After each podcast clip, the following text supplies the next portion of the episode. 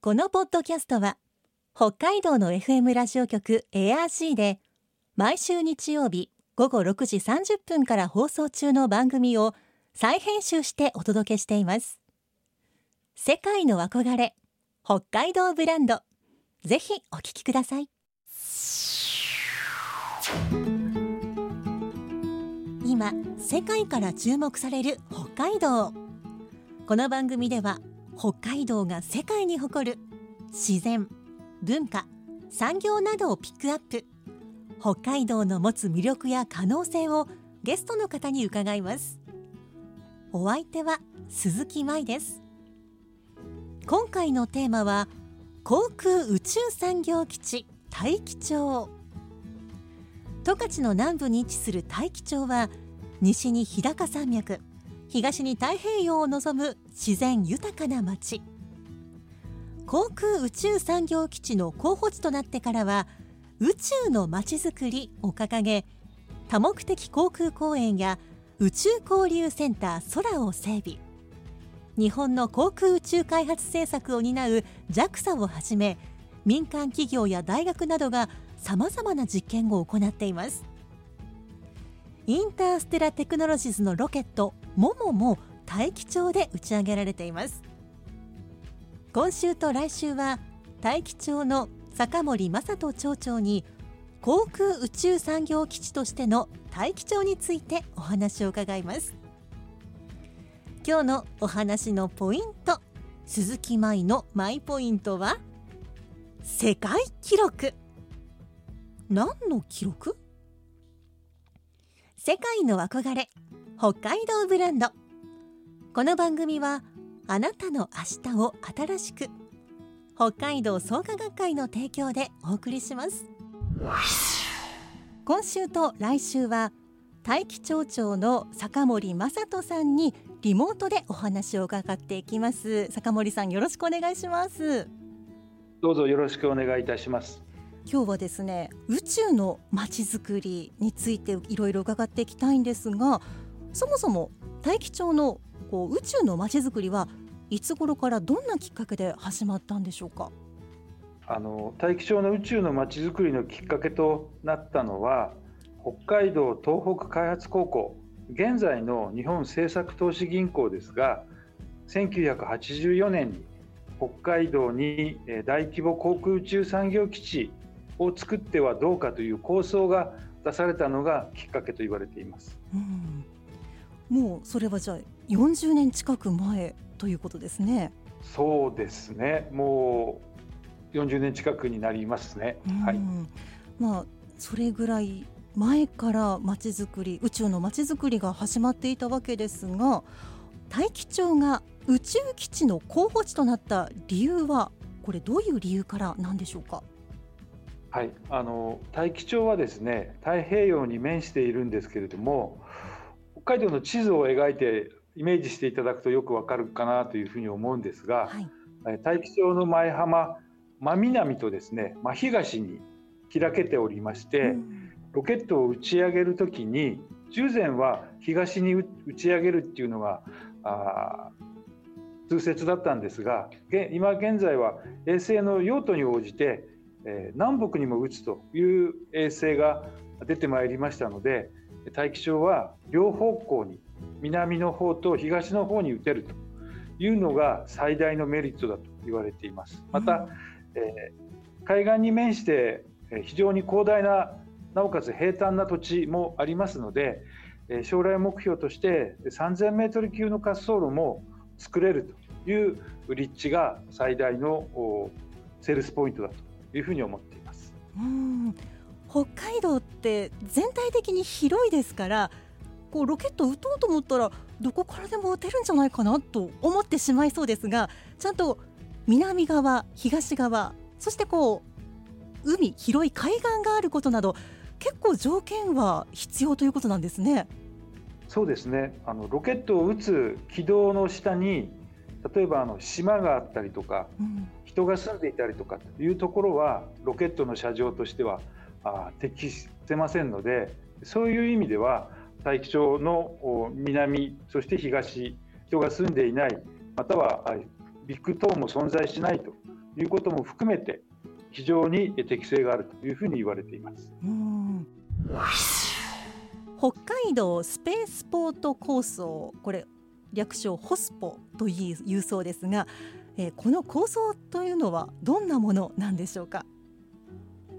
はい、えー、私ども多目的航空公園またはそれに隣接する土地にですね北海道スペースポートを作っていこうということです。北海道スペースポート文字通り宇宙に対する港を作っていくということで大気町の広大な土地を活用して垂直に打ち上げるロケットの打ち上げが可能な射場と3000メートル級の滑走路を使って宇宙と往復できるものの打ち上げが可能な港を大気町に作っていこうという取り組みが北海道スペースポートです。うん宇宙に行ってそして帰ってくるまさに港ということなんですね。そうですね。文字通り港スペースポートだと思います。もう世界には十数箇所そういう箇所があるということですので日本にもそういうものが必要となってくる時代はすぐ目の前まで来ているというふうに思います。スペースコタン株式会社とはこちらどんな会社なんでしょうか？町がスペースポートを整備することにはなりますがそれを運営していくそういう役割として、えー、スペースコタンという会社が設立されたところです。街でスペースポートを運営これとても夢のあるキーワードですね。そうですねあの私ども、まあ、あの5400人の自治体町でもありますので正直スペースポートを作っていくことだけでも非常に大変な作業になりますがやはりそれを運営していくそれにはいろいろな知識やまた技術を持った集団が必要となっていきますのでそういう役割を民間会社私どもも出資はしておりますがスペースコタン株式会社に担ってほしいというふうに思っています。大気町多目的航空公園という公園があるそうですがこれはいつ頃できたものなんでしょうか？はい、えー、私ども航空宇宙の取り組みを進めるにあたって、えー、滑走路等の整備が必要になってきたということもあって、えー、1995年に今現今ある大気町の多目的公園をを作りました。で当時は1000メートルの滑走路まだあの点圧だけの滑走路だったんですがその後1998年にかけて、えー、全面舗装化をし現在の1000メートルの舗装された滑走路を整備したということです。その整備の際には北海道からの補助もいただいたということもありましてこの整備された、滑走路を中心とした周辺を多目的に航空のいろいろな部分に活用できる多目的公園という位置づけにしているところです。うん、多目的航空に関しての多目的というわけなんですね。こちらの公園は町のどのあたりにあるんでしょうか？はい、えー、私どもの町から東の方に、えー、行った、えー、海岸本当にあの海沿いのところにありまして、えー、この公園に立地するところで今現在、えー、大気町のベンチャー企業であるインターステラテクノロジスもロケットの打ち上げを行っているという、えー、海岸線にある平坦なところに多目的航空公園があります。うん私こちらの多目的航空公園こうネットの写真で画像で目にしたんですが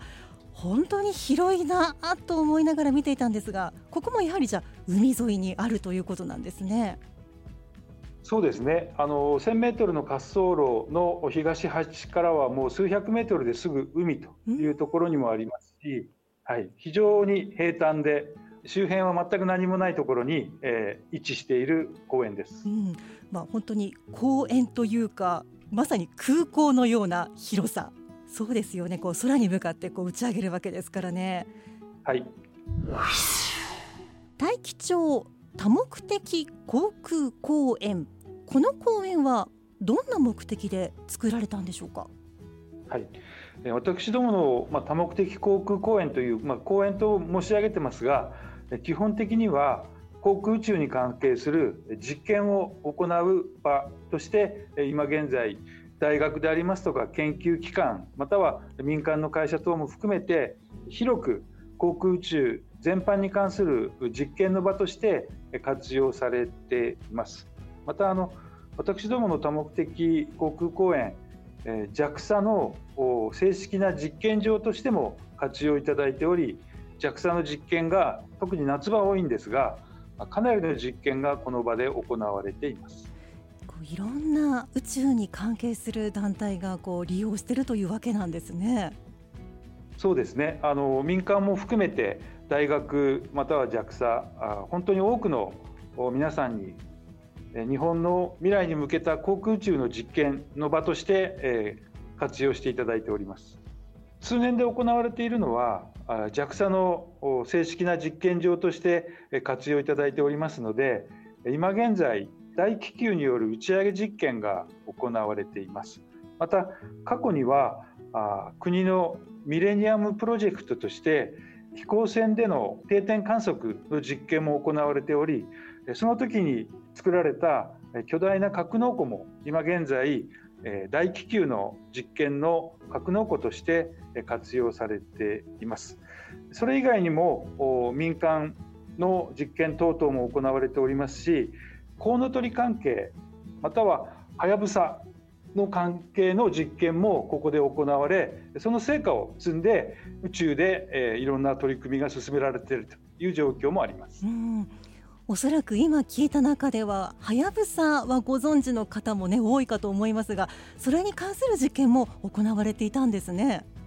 はやぶさの関係の最終的にはやぶさがパラシュートを開きながら地球に戻ってくるということもあってですねそのパラシュートを開くどういう形で開いていくかっていうような実験もここの航空公園でモジュールっていうんですけれどもそれをヘリコプターで釣ったものを滑空させるような実験も通じてその成果が実際にはやぶさが地球に戻ってきて戻ってくるときに生かされたなというふうにも思っています。戻ってくるためのすごく大事な実験を行っていたということなんですね。そうですね。あの JAXA のヘリコプターが夏の間はかなり私どもの航空公園に飛来をし上空からいろいろな実験を行っているという状況です。うん、やはりこう一度戻ってくるためにももうチャンスは1回だけだからそのためにこう何度も何度も実験を繰り返すというのがこういかにも宇宙に関わっているという感じがします。失敗が許されないものでもありますのでその成果がはやぶさの成功につながったなというふうに非常に感慨深く思っています。うんこう私なんかはニュースで見てわあすごいなんて思っていましたがそこまでにいろんな箇所でいろんな実験が行われていてえそこに大気庁も関わっていたということなんですね。えー、大気町多目的航空公園で世界記録を樹立したものがあるそうですがこれについて教えてもらえますか？はい JAXA が大気球を使って多目的な本当にいろんな実験が行われています。その中でいかに大気球で高いところまで到達できるかという記録をもともと JAXA が持っていたんですがその記録を大気省の航空公園で2013年に世界記録が作られました。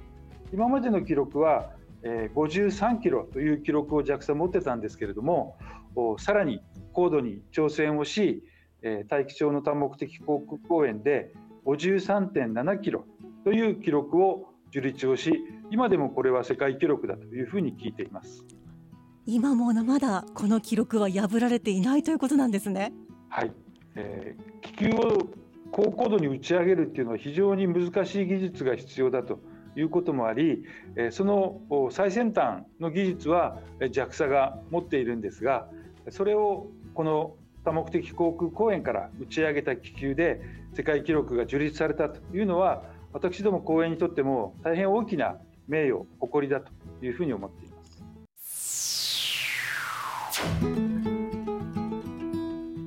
世界の憧れ北海道ブランド。今回のゲストは大樹町の坂森正人町長。今日のマイポイントは世界記録でした。JAXA の大気球での高高度到達記録53.7キロ。これが大気町で実験が行われた世界記録なんです。あの気球というとカラフルな熱気球を想像するかもしれませんがそれとは全然違うヘリウムガスで飛ぶ気球なんです。薄いポリエチレンフィルムで作られていて飛行機の3倍から4倍の高度の成層圏に実験装置を運ぶことができます。なので大気球は人工衛星や観測ロケットと並ぶ宇宙工学実験のための飛翔体とも言われているそうです。現在より重い機器を搭載できてより高くより長い時間飛べる次世代気球の開発も JAXA では進められているそうです。来週も坂森町長に航空宇宙産業基地としての大気町についてお話を伺います。さてこの番組では皆さんからのメッセージをお待ちしています。番組の感想やあなたの思う北海道ブランドなどぜひお寄せください。クオカード3000元分を毎月抽選で1名の方にプレゼントしています。詳しくは番組のホームページをご覧ください。北海道ブランド。そこには世界を目指す人たちの知恵と情熱があります。来週もそんな北海道ブランドに元気をもらいましょう。ご案内は鈴木舞でした。世界の憧れ北海道ブランド。この番組はあなたの明日を新しく北海道創価学会の提供でお送りしました。